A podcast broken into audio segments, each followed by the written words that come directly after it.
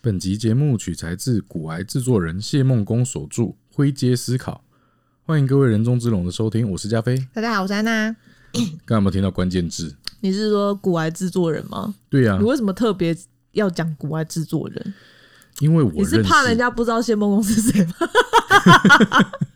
不是不是啊，因为以前那些作者我不是那么清楚他们的背景是什么。你搞不好，你如果真去查的话，这是超长，有没有？你讲完已经五分钟了，哦他的背景，嗯，对，那我也不想自找麻烦，但是我觉得古癌就大家听 podcast 应该一讲都知道。对啊，对啊，嗯而且我跟你说，古癌这个节目啊，我看的比听的多，嗯，为什么？因为每次打开那个平台一进去啊，什哦么，第你一说名、啊都在第， 全部都在第一名就对对了。第一名啊，精选节目啊，哎、精他选真的是单集，站站那个宝座坐很久哎、对啊，这到底是眼球经济还是耳朵经济啊？其实以 podcast 来讲，他们应该还是耳朵经济啊，是因为我们自己会稍微关注一下这个状况，所以我们才会再去刷的啊。嗯嗯嗯，对啊，像他刷的多没多没成就感，怎么刷都第一名， 你怎么刷都在前面，不会对跑，对以为对宕对机。好，那这里我们为表尊重嗯啊，以下谢梦工，我们就尊称他为攻， 嗯癌大，为你要叫他攻不是不是，这样听起来是不是有点太亲热了？哦，那哎昵称了，癌大，好好不好？哦好，这这有好吗？这听起来怪怪的。没有，我常常看网络上有人这样尊称他，所以我就想说，哦啊我们就学着叫吧。哦，好好好，哎、癌大其实很年轻诶、欸嗯，他才对蛮年28轻的岁，嗯嗯嗯，想我二十八岁的时候，我们 OK 还在为了能够抓到皮卡丘而开心着。 我我跟你讲，我我真的我真的印象很深刻。 当时我坐在家里的客厅看着电视，然后我那时候就因为刚好那时候神奇宝贝的软体刚出出没多久，然后我就把那个软体打开，嗯，我就想说，哎、不知道会不会跑出什么来？嗯结果那时候就跳出一个皮卡丘来，我就整个很高兴呢、 我还在那边，我还在那边划那颗球，我想说这一妈是那个皮卡丘一定要抓到。嗯，结果后来，他就两抓，对然我后那时候想说，哎、皮卡丘很稀有， 然后但后来我才发现皮卡丘多的跟鬼一样，根本没有什么好开你心是的。说你后来走出去发现说，赶这边有一个皮卡丘？ 对，跟皮卡丘更超多。你有没有觉得你的人生一直在被神奇宝布宝贝神奇跑 步，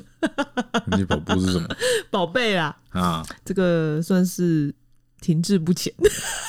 你是说我被他耽误吗？也不一定是耽误啦，这可能是你人生很大的乐趣，是不是？ 我觉得是耽误哎、你如果说 你如果用抓宝的心态去这个面对股票的话，现在会不会就是我如果用抓宝的心态去面对股嗯票，我现在已经不是加菲了，我现在就加菲特了。你是说巴菲特那个？对对对，哪有巴菲特什么事？我加菲特开玩笑，那你干脆改名好了，现在就直接改名，没有，我觉得这样提醒你自己，不要再被神奇宝贝耽误。以后我觉得大家好，我是加菲特 吗？好，我们还是言归正传。嗯，挨大在书里面呢、啊就他出的这本书啊，就是有有讲到一个观念，就是说，其实大家也知道，投资是可能有高获利的，对不对？嗯，对，一定就是有高获利，所以大家这这么多人想听嘛，因为现在大家就很关心怎么赚钱嘛。嗯，可是我们是用怎么样的一个心态去面对投资股市这件事情的？嗯，譬如说啊，我们都会讲说，如果要去学当怎么样当一个律师，或者是我们要去怎么做一个医生，嗯，我们是不是都要花很多的时间去修学位？那甚至出来之后还要去实习。然后慢慢磨，才会成为一个比较成熟的医生或者是律师。嗯我们的心态是这样嘛？如果面对一个高薪的工作，我们的心态通常一般是这样子。 就会觉得是需要一大段的时间去累积，你的实力对不对？还有经然后验。磨练，嗯那么投资股票其实也是一样的，我们有没有用同样的心态去面对投资股票这个这个专业？嗯可是因为法律上没有规定，就是说啊，他没有规定说你一定要得到什么证照你才可以去投资股票，嗯哼，啊，也没有规定说你一定要实习你才能够成为一个合格的股票投资人，这算是进场的门槛，算是就是比较低嘛，你有钱就可以嘛，嗯，对不对？甚至有的没有钱也可以嘛，嗯，就是当冲那一种，就是你不用不一定要成本嘛，嗯对，可是呃，所以因为这样，很多人就会很投机的以为说，这其实是一个可以轻松致富的管道。嗯，可是呢，他认为说，在投资之前，大家要先有一个概念，这个是一个需要花很多时间的专业，并不是像我们投机的去想说，这是一个门槛低，而且只要有钱，然后办个账户就可以进去。啊，然后你就可以盆满钵满的捞一堆钱出来。他觉得这个概概念要大家要先矫正过来。在这个书的一开始，他是有这样子提到，其实这个观念真的也是蛮想一想，逻辑上是是过得去的耶。因为以前真的也很容易会去想说，可能在玩金融业的人，可能大多数很多都是比较投机的想法。嗯可是其实如果说你把它当成是一，假设你真的玩的很好的话，嗯其实它就是跟其他的那个专业一样，只是需要很大的很多的时间去做磨练，对，去做累积。嗯嗯嗯嗯。那但是很多人搞不好听到这里的时候，他其实就会，譬如说看到书中看到这本书，或者是听到这样的时候，他其实内心可能就会有一种不爽的、不舒服的感觉，因为搞不好有的人真的很轻松就赚到钱，哦，就运气嘛。嗯。但是为什么很多人会认为说他这个在这个股票市场里面，他可能会是一个投机的市场？因为很多人他是凭运气赚钱，嗯，但是也有很多人就也凭着这个呃就输钱了。凭着运气不好的，呃，你的意思是说，可能一下子有这个好的运气，然后投赚了很多他就钱？赚钱嘛。嗯，那但是你运气不会一直都这么好嘛？嗯，对，如果如果啦，你就是真的夜路走多了也会遇到鬼的意对思。对对，如果说你从头到尾运气都很好，那这也是你的专业哦。 我其实也蛮想知道你是怎么把运气变得这么好，对不对？ 嗯，那你是不是就本身就是有这个财神爷加持。哦，对，那我我觉得也也可能会有这种的，可是我们毕竟大部分的人不是这样的人，嗯，所以这挨大在书里面有讲到一一句话，我觉得蛮有道理，就是说呢，他他他讲这句话的这个字面是这样子，如果你是凭这个运气赚来的，嗯，最终你也会凭实力输回去，实力输回去，意思就是说你你是其实运没有气，实所以力你嘛其实没有实啊。哈嗯嗯嗯哼哼哼哼 OK，那其实啊，在这里面呢，我会发现说，我们刚刚是不是有讲到说，我们讲的这些话是不是呃，可能有些人听了之后心里就不舒服？那其实人的大脑其实是蛮有趣的。我们都知道说，投资股票可能是高风险高获利的，对不对？可是你明明知道在投资股市的时候可能会有这么多高风险，可是每当股票不如你所预期的时候，你还是会很生气，嗯，对吗？嗯，对不对？你明明知道，但是发生的时候你还是没有办法接受，所以它里面就有讲说，其实人的大脑那跟都是软辛苦钱呢、对不对？投进去的都是辛苦钱的、对啊自己对的有关于到自己的钱的部分，就是看到自己的钱就是数字就往下走。但是大家都跟你讲说投资是高风险的，为什么你不听？为什么老师在讲你不听？因为一直在想的是高获利，对你只想看到你想看到的嘛。对，所以挨大里面就有讲，人的大脑其实跟卵子有一个很相似的地方，卵子，卵子。对，因为当精子进入卵子里面的时候，卵嗯子就会启动一个封闭的机制，它就不让其他的精子进来了，对不嗯哼对？哼哼，他说人的大脑其实也是一样的，就是你脑中你看到你想看的，或你相信你所相信的时候，其实其他人家告诉你什么，或者是一些新的想法，其实要告诉你，其实你不太容易进去。嗯 OK，那这边就有讲到一个故事啊，就是我们要讲到这个常常提到这个 Elon Musk。嗯，那 Elon Musk 啊，因为他从小他就有太空梦。那他为什么会有太空梦？因为他受到那个太空人阿姆斯壮的影响。那因为阿姆斯壮他登上月球嘛，嗯，那当他长大之后，他想要实现太空梦的时候啊，阿姆斯壮却在美国的国会上公开抨击他的计划，认为说马斯克的计划是在浪费纳税人的钱。嗯那这就是我们刚刚说到的，人的大脑其实很难接受新的思维。嗯，那也因为我们我们应该都可以理解到说，其实像阿姆斯壮他们是当初进进入太空的第一批先锋嘛。嗯，但是因为我们现在也证实了马斯克的一些想法是正确的，嗯，所以当然我们用这个例子就去证明说，其实当初成功了之后，你脑中有一些东西你是很难接受新的想法去进来。嗯，可是也因为这样，所以对马斯克来讲是一个很大的遗憾，因为那是他从小的偶像。对。可是其实这个大脑很难去接受新的思维，是不是因为抱着旧的比较安全？呃，也会也是这样，因为比较有安全感，因为过往这些东西让你走过了某嗯因为你些已经阶被验段，证过都是 OK 的啊，对，然后你就会把它抱着变它成继续走。对对对，所以 OK，新的就会相对来讲就会觉得是一种冒险嗯，可是风险。可是这个是在书中挨大要讲的一个很重要的这个重点，就是说，我们如果没有办法改变大脑这样的一个惯性，你一昧的抗拒变化说那我们会很容易损失新的赚钱机会。嗯因为在投资的市场里面，其实这个东西瞬息万变。嗯，那如果你没有办法接受新的想法、新的科技、新的改变，那真的有赚大钱的机会，怎么会轮到你？嗯哼哼哼，啊、那这边呢，我们再讲另外一个故事。在一七二零年的时候，那时候的英国啊，当时大家都在追捧一个名叫做南海的一只股票。嗯，其实不用去管它什么名字，也就是说，当时在那个时候，英国在追捧一只股票就对了。那当时呢，有一个大名鼎鼎的科学家叫做牛顿，嗯他也不例外，他就投资了这只股票，而且他投资了之后，他还有赚到钱。嗯，可是啊，没想到他卖掉了之后啊，就是他赚到钱了哦，然后他把它卖掉。那卖掉了之后呢，这只股票就继续涨。那因为他就心有不甘嘛，他就会觉得说，他如果没卖掉，这涨嗯继的续就是追他是的啊，不是？对啊，所以他内心就是一个不甘心。那他就在后面，他又继续投资了， 结果没想到他追下去他就追追下去，结果没想到他后面就是追到高点，就一路狂跌。嗯，最后牛顿赔掉的钱呢、换算成今天大概是台币一亿元以上，哎、那个时候的一亿元很多哎、没有没有，是换算成现在一亿哦，元。换作现在一亿，嗯对对对，哦只是说也很多啊，一亿元嘛，你是输掉一亿元哦。以现在来讲，现在的一亿元也很多啊。 对啊，嗯，所以呃，但是呢，也因为这样子，那换来牛顿讲了一句至理名言呢、嗯影响到现在。牛顿说：“我可以算出天体运行的轨道，但是却无法计算人性的疯狂。他这句是讲给自己听的，” 我觉得应该是，是一种痛的体悟，多嗯，么痛的领悟， 是这样唱吗？对。其实我觉得这个讲的也是，就是说，像他刚刚是他受不了嘛，明明他有赚钱了，可他后来硬要追，嗯，因为他就是不甘心。其实我觉得在股市很容易就是会不甘心，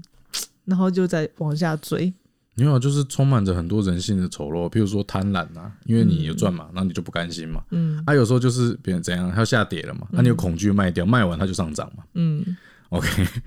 那所以呃，我们要怎么去避免？那有嗯一有有有有一句话就是说，我们常常都知道说，鸡蛋不要放在同一个篮子里。那这是一个分散风险的概念，对不对、嗯， o k 那你觉得你相信分散风险这样的概念吗？我觉得我蛮相信的耶。对啊，但但是风险总是比较 safe 一些。 OK，在你还没有搞清楚整个状况的时候，分散风险是必要的啊。但是巴菲特啊，股神巴菲特有讲过一句话，嗯他说：“分散风险是为了保护无知，但是呢，对于那些知道自己在做什么的人，分散风险是没有什么意义的。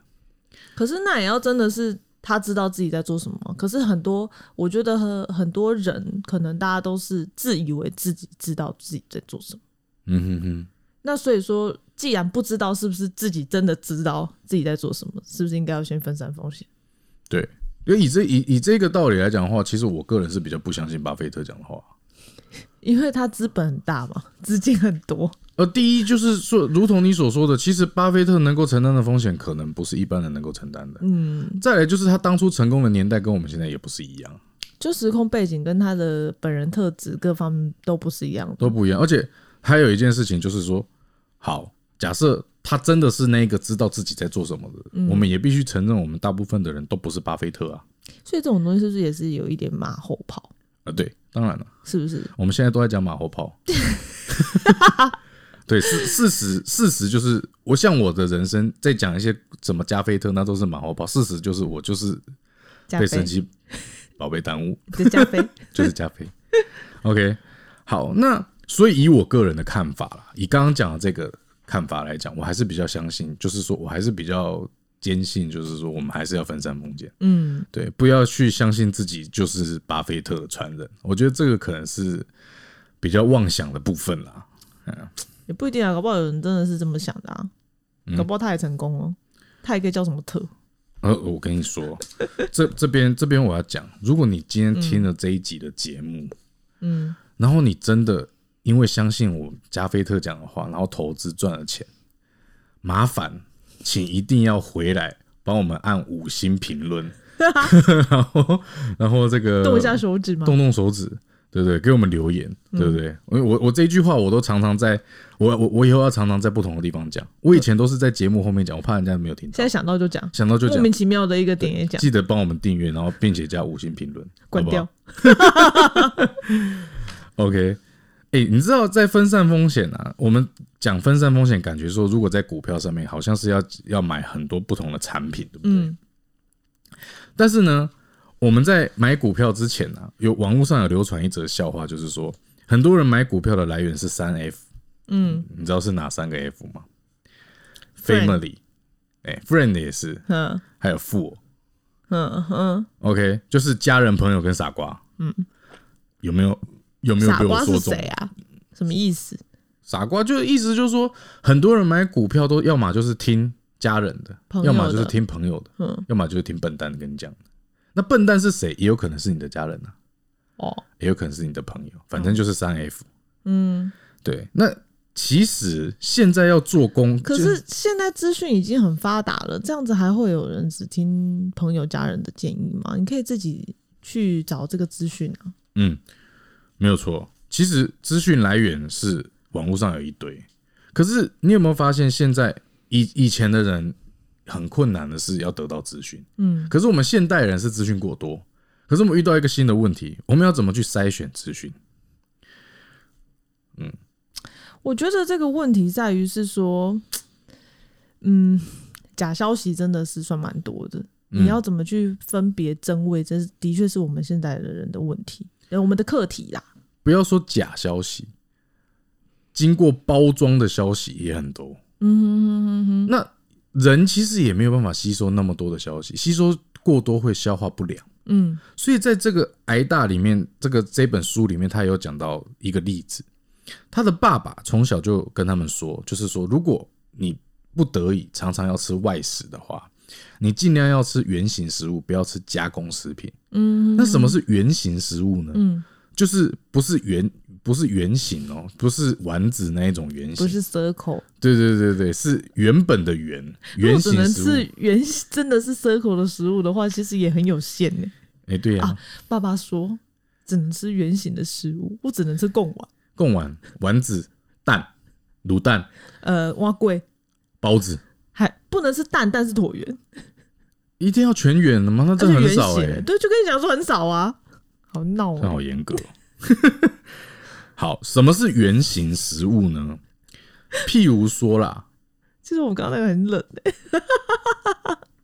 我们赶快跳跳到下一个话题。什么是圆形食物啊？你说就是猪肉，猪肉片就是圆形食物，对不对？你之前有讲一个概念啊，我现在在想那一个，就说嗯是怎样原从原本的生物出来的哦，是什么意思？它有爸爸妈妈还是什么？这个哦东西它有有父母有父母，它就哦是原型食物是吗？哦。对了，是你吧可以这么说。比譬如如说说蛋，它也是那个呃、就是鸡生从出来的、啊，对对对对，你可以这么说啦。譬如说猪肉片，它就是就猪肉猪生本人出来的。对对对对，就是。但是如果譬如说你是丸子啊，你是贡丸，贡丸就没有爸爸妈妈。，对对对，呃，一对这个理理论也嗯对，是吗可是我觉得这听起来有点复杂。大概就是指说你看到的原型食物，譬如说譬如说猪肉片，那它就是原型食物。那猪肉的加工食品就比如说贡丸、香肠，嗯对不对？嗯啊，比如说鸡肉嘛，嗯鸡腿嗯，鸡腿便当就是原型食物嘛。嗯哼哼，可是有一些东西就不是，譬如说鱼就是圆形的，但是 o l e n 啊就是加工食品，譬如说米就是原型食物，可是它没有爸爸妈妈、欸米没有爸爸妈妈也是有种出来的小麦不是我们欧北恭 维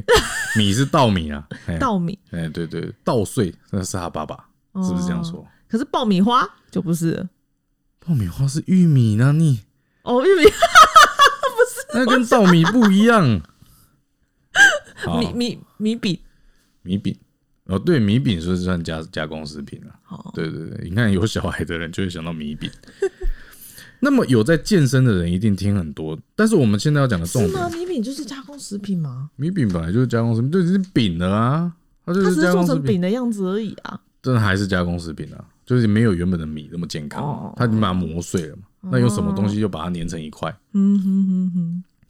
好，那这里要表达的重点不是圆形食物，哦挨大要表达的是人家中间听起来以为说我们今天在讲健身的东西，哦，不是不是，我们今天要讲的是投资，抓回一个重点，我们今天要讲的是投资的好概啊念。原型食物，哎，你在网络上找到的资讯最好是原型食物。譬如说啊，我们讲巴菲特好了，嗯，巴菲特他是不是他是股神？他一定有很多的想法，他有很多的理念。嗯，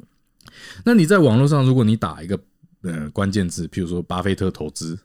巴菲特心法，嗯，你打这些关键字，可能会跑出很多的，譬如说一些 YouTube 的影片呐、或者是一些分析师讲的话，或者有些网络学院，嗯，譬如说有些有有有的学学院，网络学院就叫做巴菲特投资学院之类的东嗯西，你可能会找到很多这些打着巴菲特之名的的一些资讯出现。那这些其实就是加工食品。那什么叫做原型食物呢？明明巴菲特就有一些呃他的访问啊，或者是好巴菲特的股东信啊，他本人他出本人出的东西，西，嗯你为什么不去看这些？而你要去看那些被包装过的、被人家重新解读，而且重新解读的那个人，可能你就不认识，八竿子就不知道这个人是谁。嗯，对，那你为什么要去吃这些加工食品？因为为什加么？工食品好吃啊，这也是理由，嗯对不对？因然后为加工食品会有美丽的包装，呃，对啊，对啊，所以这些包装它一定会告诉你说啊，比如说，他他会跟你说，好的老师带你上天堂，不好的老师让你住套房，对不对？可是这个东西，我觉得其实应该是说这些加工食品比有时候比较好入口，嗯哼，原本的东西其实比较比较硬一点，对，是不是也可以这么讲？因为原型食物有时候就是为什么我们知道说原型食，呃，加工食品有时候对身体健康不是很好，嗯，但是我们还是偶尔还是会吃，对易取得，对。然后又好入口，可是你最好要了解啊，嗯，对不对？譬如说，如果呃，同样是吃，譬如说，我记得米血好了，这个这个食物，我印象中好像有看过一些报道，就是有一些米血，它真的是用米下去真的弄米跟血下去用的，可是有的是用很多加工品的，嗯对啊所以你可对能啊自己对啊还是要稍微了解一下。你要知道你自己这个东西可能不是那么健康。对，但是我只能我只能这么说啦，这个理论上就是说它的比喻，我觉得蛮正确的。最主要嗯的就是在于说，加工食品真的往往会包装的很陷阱，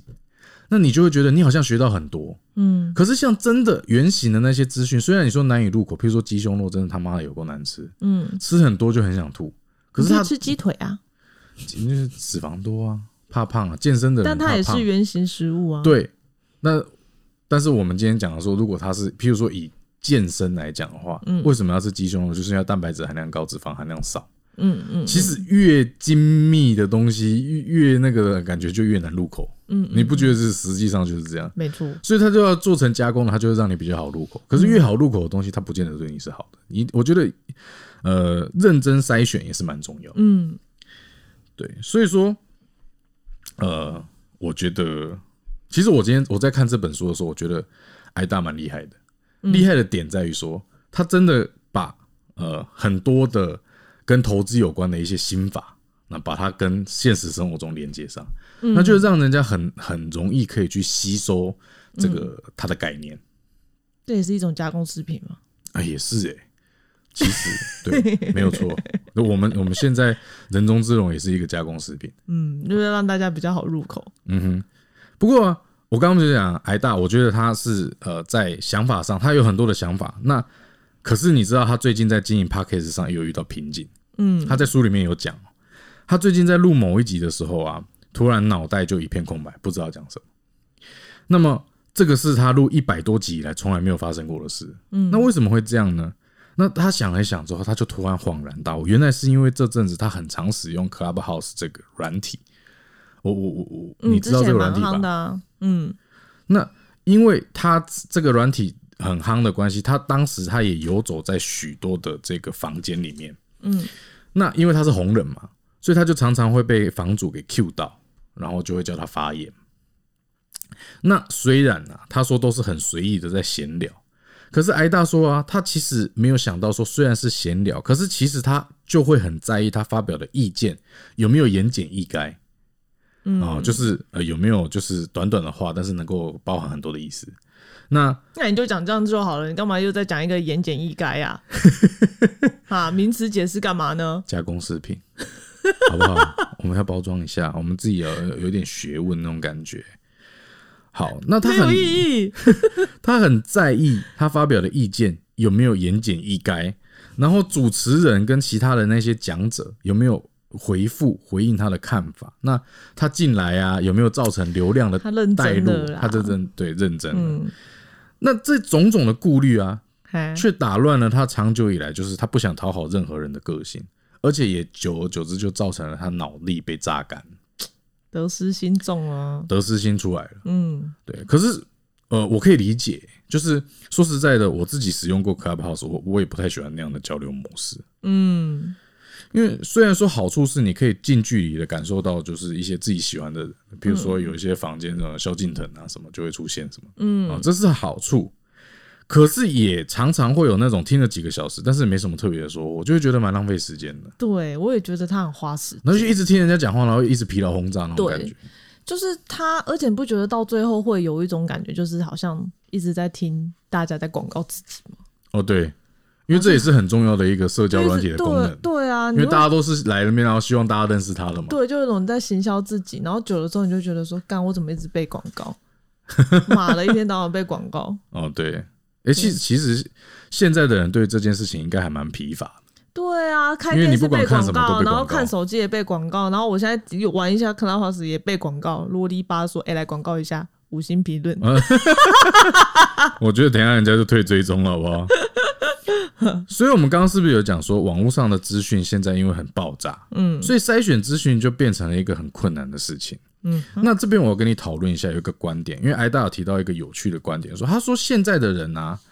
好像没有什么质疑的能力，就是因为他自己本身是一个很喜欢质疑的人，哦，那他他觉得现在的人好像比较不喜欢质疑，没有质疑的能力，他认为说这样的状况会不会是跟资讯爆炸有关？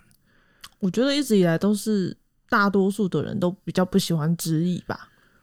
哦，所以你觉得跟时代没有关系？嗯，我觉得是跟我我我我我觉得可能跟文化比较有关系。我觉得华人就比较不喜欢质疑，哦，对，因为他被服从性比较高。呃被教育的嘛，对，就是不比如说在课堂上不能发表太多意见，就是会觉呃老得师你会就打是一压个你你就是一个在找麻烦的人啊。那久而久之，你就会被孤立啊。哦，对对对对，那你你老就师就不会会讨厌你，对，那你就会觉得我干这是干嘛？哦，也是就没有好处嘛，对，可是就是服从性比较高，可是你也可以说就是，有时候可能你内心会有这样的想法，但你不见得会说出来，然后久而久嗯之你就不想讲了，到最后连想都没有在想，哦，也是，而、且服从比较简单呐、啊哈哈。对啊，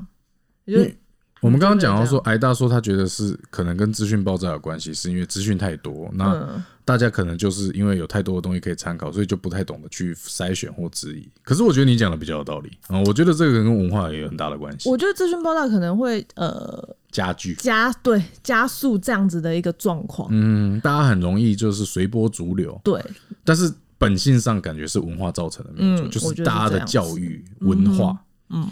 OK，那我刚刚是不是有讲说，挨大本身是一个很爱质疑的人？嗯，那当初他就是因为这样的个性，当兵的时候他就过得不太开心。他在书里面讲，我我自己都快笑死。他说他就是很疑惑，到底为什么要常常把东西从 A 搬到 B，再从 B 搬回 A？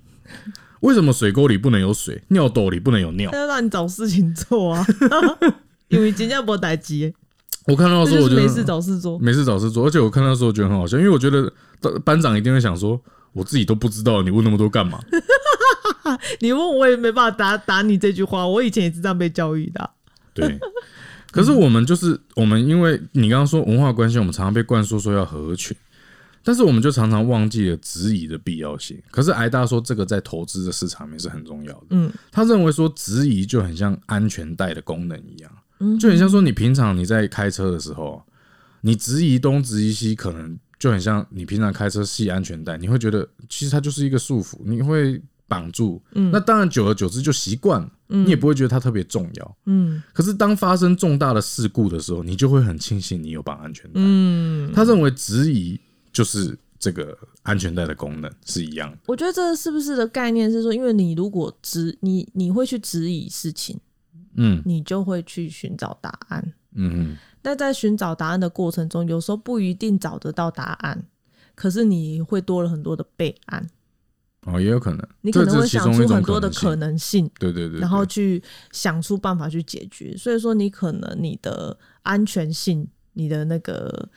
其实其实不论怎么样，就比较在大久而久之，你会学到更多的东西，对对，对吧嗯。 ？OK，那么质疑的第一步是什么？就是你要慢慢过滤你吸收资讯的来源。嗯，这边他就有问一个问题哦，我觉得大家也可以思索，你觉得啊，从网络上这些爆炸的资讯中，要取得一颗珍珠比较容易，还是在一本好书里面遇见黄金屋更容易呢？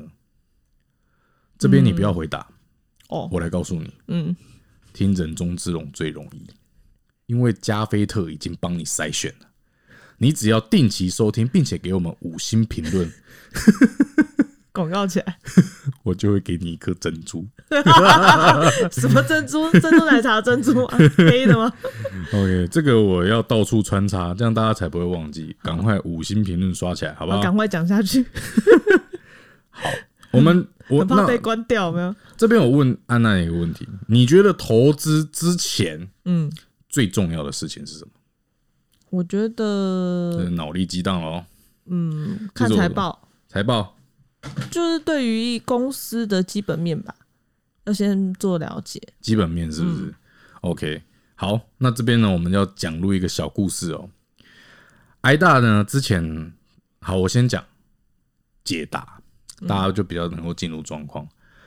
挨大认为呢，在投资之前最重要的事情应该是先了解自己是谁。哦，好，那我们我们来讲故事，你就可以了解到为什么他会这么说。艾达他之前曾经面试过特斯拉的工作，那时候啊，马斯克那时候还还不是首富，嗯，但是因为呢，艾达很欣赏他对于世界未来的愿景，他就去应征特斯拉培训业务的工作。嗯哼，那呃，这是一个很有趣的故事，就是当时的面试官就问他们一个问题，就说你们会如何把这个特斯拉的车子卖给我？嗯，这个问题就很像那个，华尔街之狼啊，对对对，对不对你会怎么卖这支笔给我？嗯哼，这问题感觉很好发挥，对不对嗯？OK，那他们那时候是一个团体面试，所以就是很多的当场的人就开始回答、有的人说啊，那加速度有多快啊，这车是有多环保啊，设计有多好看呐、嗯还有人直接就把数据都背出来。嗯哼，但是啊，这么专业，很专业，对不对？这很多专业的回答，可是主考官都不满意。嗯为什么？主考官当时就问他们一个问题：你们怎么都没有人问说我是谁？我家里有几个人？嗯，我有没有小孩？如果我有小孩的话，我会在意加速度有多快吗？嗯，对不对？你们连我是谁都搞不清楚，你怎么卖车给我？哎、可是我觉得这是有点陷阱题耶、一定是马后炮、啊。因为你要想，嗯你你当一个人听到说你怎么把这个东西卖给我的时候，嗯，另外一个人听到想的就是卖，你懂吗？他会他会他会去，他就是你，譬如说我这样问你，我说，哎、你怎么卖这个东西给我？嗯嗯你想的是什么？你要怎么卖？嗯你就会一直专注在卖这件啊事情。对，那我就一直讲这你就个会东西的专注在优点嘛。对，这个其实是有一种那个叫什么？我我觉得有点像心理学的感觉，就你会对，可是面试的人本来就想要听到最有趣或最有创意的答案、啊，就很像对啊当初华尔街之狼，他问说你怎么把这个笔卖给我？绝大多数的人也都一直开始讲这个笔的对优点，对对，可是他要的答案是你要创造需求，嗯，对吗？就是那个笔，他一开始是那个人是创造需求。嗯嗯嗯 OK，那这边的这个主要的这个主考官，他想要听到的答案是你要先问问我是谁啊？嗯那我们讲这个故事最主要的点，就是我们刚刚讲的，挨大认为说，你在投资之前，你是不是能够先认清楚你自己是谁？你有多专业？你有多少时间？你有多少钱？你的个性是怎样的？因为很多人他都是想要一个万用的答案，嗯这也是我们刚刚讲的，为什么包装食品很特别容易让人家去咀嚼。就是因为包装食品都会给你一个很很万用的答案啊，你只要报名这个，你就可以投资啦，一年给你几趴啦，嗯就很就是给你一个答案，就让你觉得说、啊，你进来给就可你以一赚钱条。路啦，就是对会好像指引你一条明路。对，那大部分的人都想要这样的一个万用的答案，是不是有这样的一个答案就可以直接让你赚到钱？可是也因为这样的心态，你就很容易被骗去，对，就是容易被那种什么券商啊什嗯么被骗去，因为你像券商那一种，他都是要你买，他要赚的是手续费，嗯，对不对？那他一直叫你买，他就有手续费可以赚啊。所以他当然会一直叫你投资，可是你在真正投入之前，你一定要先认清楚你自己是谁，这个是头等大事，嗯哼，认同吗？我蛮认同的、啊。好，认同。那我他们讲就这来个嗯有点是人性的部分吧？对，其实这整本书都环绕着比较多是人性的部分，嗯他没有讲什么基本面在里面。嗯哼对对对，那我们来讲，我们刚刚讲第一件大事，在第二件大事是什么？就是你认清楚你自己是谁的时候，第二件大事就是你想买怎样的股票，这个也可能也是你自己要先想清楚。但是我突然这样讲，你是不是会觉得有点迷茫？诶、我想买什么样的股票？所以他在里面的时候，他是他其实有指引一条路给你，就是譬如说像挨大他自己本身就有先想说他自己本身他喜欢买怎样的股票，他只他讲这么一句话，他说没有梦想的股票我不会优先持有，嗯，也就也就是说反过来讲，就是他会优先去买那个有梦想的股票，嗯，那呃举例来讲，可能就是譬如说像特斯拉这样的股票，我相信他就会想要持有，嗯，因为这是一个有梦想的股票，嗯，那讲到这个章节呢，挨大就有提到，像投资的阵营啊，有两个阵营。他讲到两个阵营啊，还有没有其他阵营我不知道。嗯，我目前先讲这两个，搞不好有七八个阵营，但是 但是我只知道这两个，因为他就讲这两个。这两个阵营呢，一个就是这叫哦是做人创造的啊，你也可以说很多阵营 啊，也可以自也己可以随便加加菲特阵营。 好，什么 啦？这两个阵营就是呢，成长投资以及价值投资。那我们先讲价值投资，因为我相信很多人对于价值投资应该是呃很耳熟能详的。嗯，啊、巴菲特提出的嘛，啊，对对对，也不能算提出的，就是他的那个流派就被人家他的叫做模是式价值投资。嗯 OK，那么价值投资呢，就是说在市场中寻找有价值，但是呢，这当下是被市场低估的公司，那这样的股票我们就叫做价值股。嗯，但是挨大喜欢的是成长股，也就是成长投资。那成长股比较注重的是在于未来的发展，譬如我这样讲，就像我们刚刚讲的特斯拉，呃，他在意的就是说他的他他给你一个愿景，就是说环保，因为气候的关系，未来绝大多数的人要第一就是最好都是电动车，嗯，那没有排放温室气体嘛。那第二就是呃自驾的功能，他希望未来都是自动驾驶，嗯，那他就朝着这个方向去发展了。人很多人会觉得说啊，他对于未来是有这样的一个憧憬有梦憧憬想，好，那譬如说 Netflix 也是一样，当初它订阅制嗯出来的时候订阅制，对，那你是不是看好呃未来大家都是会用使用订阅制的？那其实它现在已经证明了嘛，这个就是一种趋势嗯嘛。可是当初它出来的时候，你是不是会认为它的这样的趋势是它是准的？嗯哼，他猜想人类未来的这样的需求。那你你你认不认同他的这些想法？可是因为他们这些都是所谓的未经验证的商业模式，跟价值投资不一样的是，价值投资要找的是已经被验证过的商业模式的公司，譬如说可口可乐，它就是一间卖饮料的公司嘛。嗯，这个都是被验证过，绝对像食品这种东西，大家都是要吃的嘛，是已经被验证过，只是被低估嗯哼，嗯啊。跟这个，可是像成长它的是，相反的，它是它是没有被验证过的，可是它卖的是你未来的一个梦。嗯，好，那么你比较看好哪一种呢？安娜，请说话。其实我觉得这两个都有都有好的地方，可是最重要其实在于你相信什么。嗯，其实就那你这样相信子什么？我两个都蛮相信的、啊。两个都蛮相信的。嗯，那你比较相信哪一个？我现在逼宫，你一定要选一个嘛？对，你二选一。嗯，好，那没有我办我法欸我问你，因为我觉得他们这两个没有办法来拿来做。那我问你一个问题这，嗯你猜，在过去十几年来，成长股的绩效比较好，还是价值股？成长股啊，绩效一定会比较高，因为它如果那个上升的话，可能会是突然爆炸的上升啊。啊、没错，你答对了。成长股的绩效很明显的超越了价值股，可是我认为啦，这个是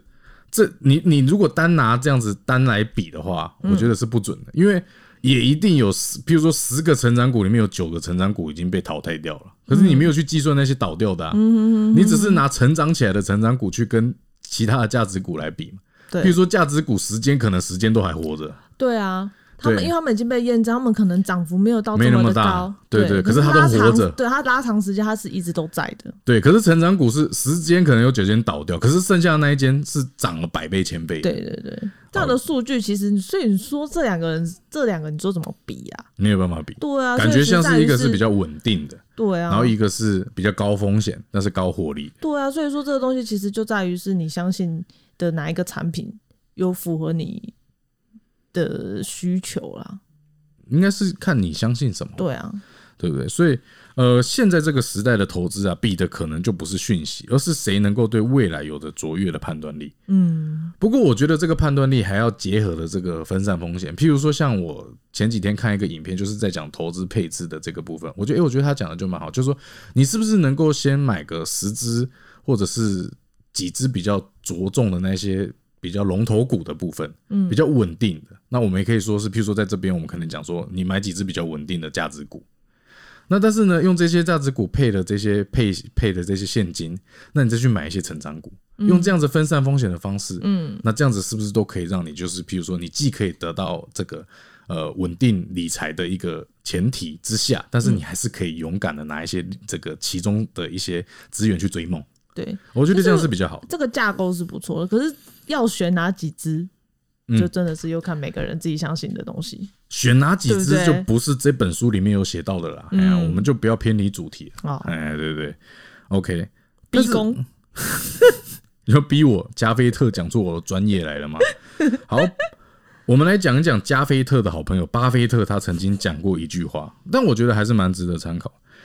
这句话应该大家都有听过：别人恐惧时我贪婪，别人贪婪的时候我恐惧。嗯，这句话啊，你不觉得听起来就是他妈的，就是很有道理？但是实际上你在做的时候就是很难做到。我觉得人性这件事情有时候真的是很难去控制哈。嗯，挨大就有说啊，像是股市，他股市的新手，他就讲说股市的菜鸡，嗯，就是菜菜是炒菜的菜，然后鸡肉的鸡，股市菜鸡。股市菜鸡一开始往往都不知道自己的承担极限。当我们在人性就是这样，如果我们在网络上做一些虚拟交易啊，嗯有没有那种模拟单？有没有？嗯，呃，或者是说，呃，我们听别人在看股票，然啊后他赔了三四十趴这种的，我们内心其实是都会觉得说，啊，好像没什么感觉，就就这样嘛，股票本来就高风险嘛，大家都这样子，对不对？ 对，但是轮到你自己真的投钱 下，对，对，就是不一这样了啊，投资股票高风险正常呐、都这种这句话在自己赔进去的时候是没有办法安慰自己的。对，因为当是如如果是你拿自己的钱在玩的时候，你赔个十趴二十趴，搞不好你就已经睡不着了。然后呢，然后要吃安眠药，镇哦对呃定剂，，而且当真的发生这件事情，就是你你你当时你是不是就会呼吸急促啊，头晕目眩有没有？然后这时候呢，你要怎么做？你就会不得不想把，因为它是在跌嘛，嗯，那你就会不得不把股票卖掉，然后求一个解脱。 啊，当你卖掉的时候，股票就开始涨了。挨大说这就是所谓的菜鸡悲歌，这什么东西啦？我觉得菜鸡悲歌很好笑，有一种冰与火之歌的壮烈感。菜鸡，比如我觉得菜鸡悲歌啊，以后我们来拍一个那个，我们来写一本小说好，菜鸡悲歌。你觉得会畅销吗？我觉得应该不会，我觉得应该这名字自己自己写自己看。好啊，这不重要，我们为什么要一直这个偏离主 题？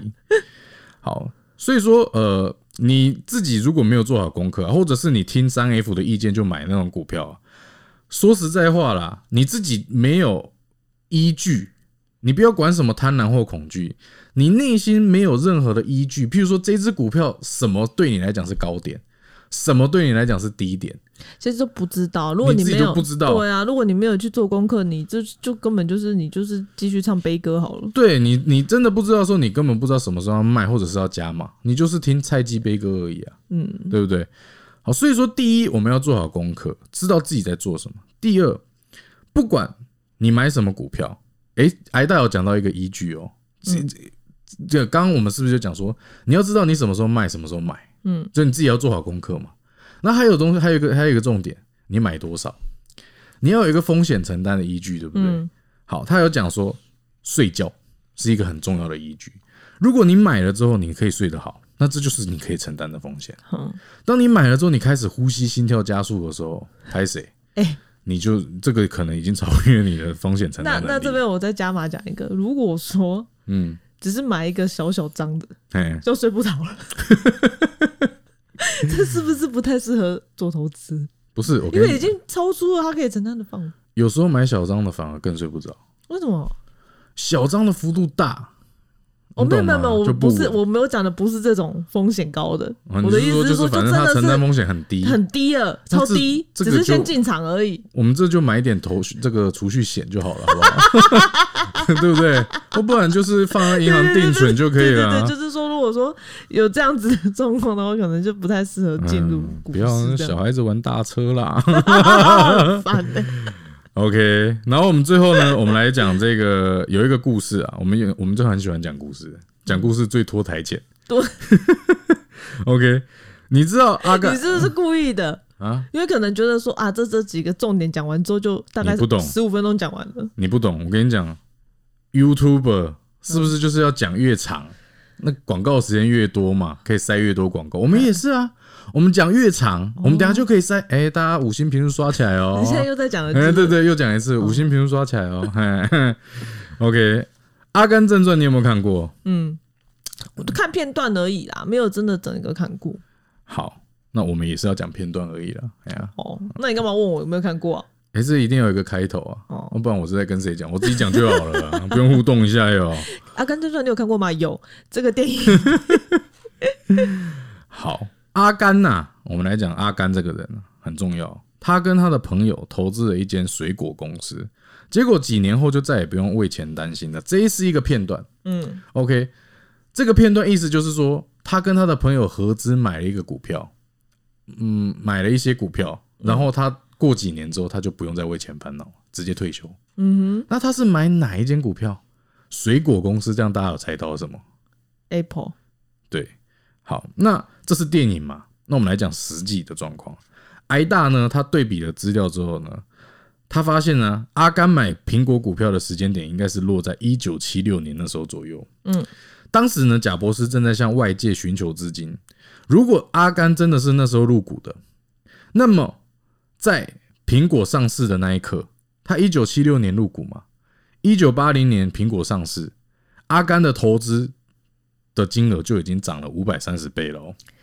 四年涨了五百三十倍，嗯哼要修。 ，OK。不过真正关键的是在接下来，我们我们这时候问你，我我问你一个问题，我们也问大家一个问题：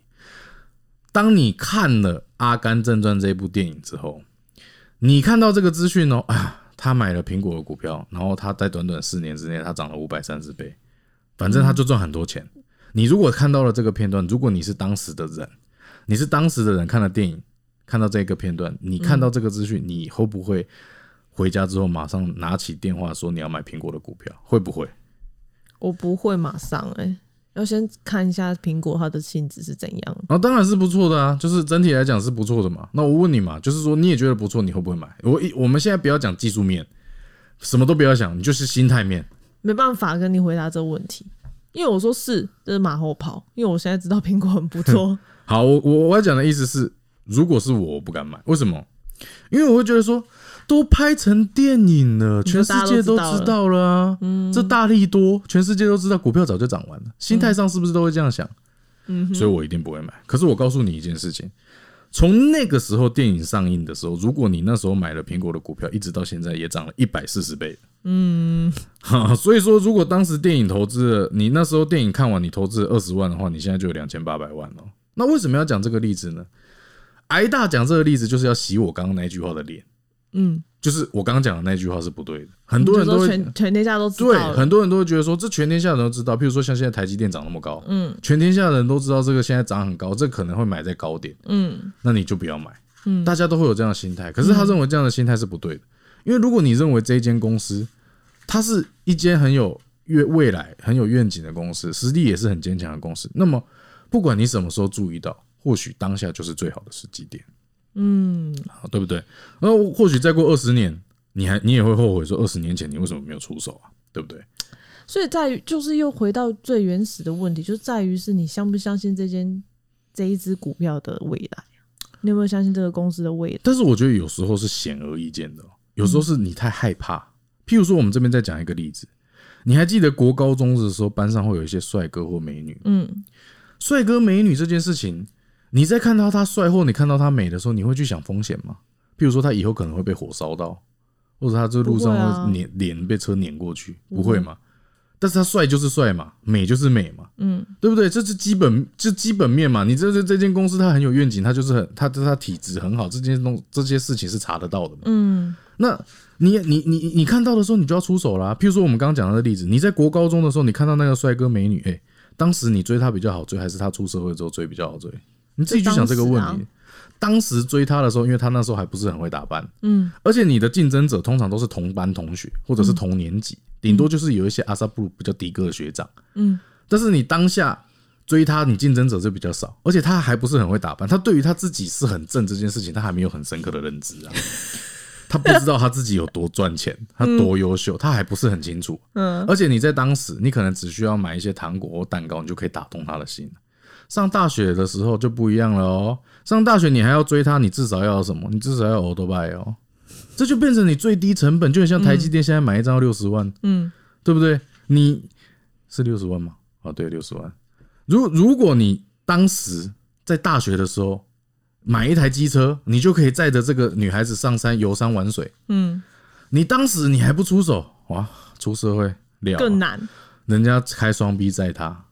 嗯嗯，而且我跟你讲，出社会之后还不是只是说竞争者变多这个问题而已。这个妞她已经知道她自己正了哦，开始会怎样意识呢？到这个问题喽。开始打扮自己，买衣服，嗯然后学习自拍的角度跟姿势，还会开滤镜要 修，古人花招百出。嗯，你这时候你再不追，再过几年，人家开超跑了，你你你连入手的门槛都没有。嗯哦，所以说我们刚刚举的这些例子，就是让你去了解说什么是投资的最佳时机。其实最佳时机就是也也是你认定的呀。你如果嗯真的觉得你认定的说这个是你可以相信的，然后你觉得他体质很好，就嗯出手啦。对啦，嗯，所以我们就是要告诉你说，你看到觉得不错的，你有机会的，你有实力的，其实我觉得该他入这手就入手这时候好像有点回归到他最简单的一件事情，就是你相信他啊，你就买它，对对对对对，不要去想太多说啊，我这个时候是不是高点，我只是想那么多。嘿嘿嘿，我是觉得是这样的。不过说一句实在话，这有时候都是马后炮、啊。对，所以呃，坦白说，这个讲讲这么多呢，你还是要自己下去操作，自己的人生自己赚，好、对不对？自己的未来自己买。那、最后呢，我要再重复讲一句，这句这本书我看完之后我最认同的，嗯，呃，靠运气赢来的，最后必定会靠实力输回去。嗯，与各位共勉。是说哈，如果你听这集买股票如果有赚钱的话，也欢迎点击我们简介上的链接，请我们喝杯咖啡啦， 讲啦啊、加啊，好，祝各位财源滚滚！今天的节目就到这边，感谢各位人中之龙的收听，我们下次再见。我是安娜，我是加菲，拜拜，拜拜。